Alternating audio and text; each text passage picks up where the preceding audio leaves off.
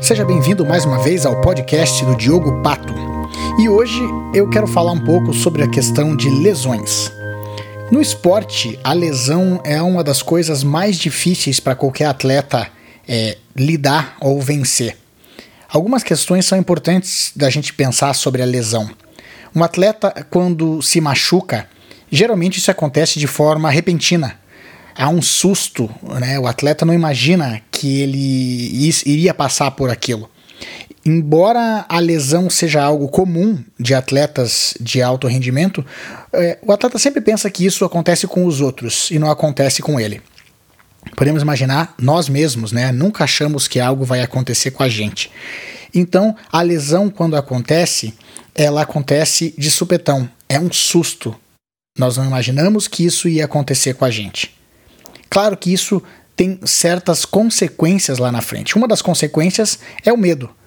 O medo porque o atleta ou nós, é, a gente fica cheio de dúvida. Dúvida sobre como vai ser a recuperação, dúvida de se nós vamos conseguir de fato nos recuperar, o que, que isso significa para o nosso desempenho daqui para frente. Então a lesão ela é difícil de lidar, não só porque ela acontece de repente, mas ela traz o medo, ela traz a dúvida. Outra coisa que ela traz para a gente é, de certa forma, um cansaço mental. Um cansaço porque a gente pensa em todo o processo de recuperação e vê que muitas vezes esse processo ele vai ser lento, meticuloso, difícil. E claro que cada vez que a gente olha lá para frente uma série de coisas que vão ter que acontecer, claro que a gente também fica cansado e a dúvida bate de novo e o medo acontece de novo e a gente já não sabe se vai ter forças para superar tudo isso. Então é a lesão no esporte ela acontece e ela traz todas essas dificuldades: medo, cansaço, incerteza. E claro que para a gente lidar com a lesão, o mais importante é que a gente tenha ajuda. Ajuda de amigos, ajuda de familiares e principalmente o foco nas ações do momento. Se a gente pensa que a nossa recuperação vai durar de seis a oito meses, é muito difícil a gente se focar no dia de hoje e fazer algo que está muito difícil. Então, em vez de a gente pensar no tempo todo que vai demorar para a gente se recuperar, a gente passa a pensar no que nós temos que fazer hoje. Um dia de cada vez. Qualquer atleta que já passou por uma lesão sabe a dificuldade que foi, sabe o quão importante foi o focar no presente, no dia a dia, nas ações do dia e a ajuda que teve de familiares e amigos. Agora estou falando de atletas, estou falando de lesões de atletas de alto desempenho. Mas o que nós estamos passando hoje, nessa pandemia, de certa forma também é uma lesão. Da mesma forma que um atleta sofre uma lesão, nós sofremos uma lesão. O nosso dia a dia foi interrompido, a economia foi afetada, a nossa saúde foi afetada. Talvez a gente tenha ficado doente e passado por alguma coisa difícil, ou a gente tenha algum ente querido que ficou doente e gerou desgaste para todos nós. Como eu falei, a economia foi afetada, então o nosso trabalho talvez tenha sido afetado.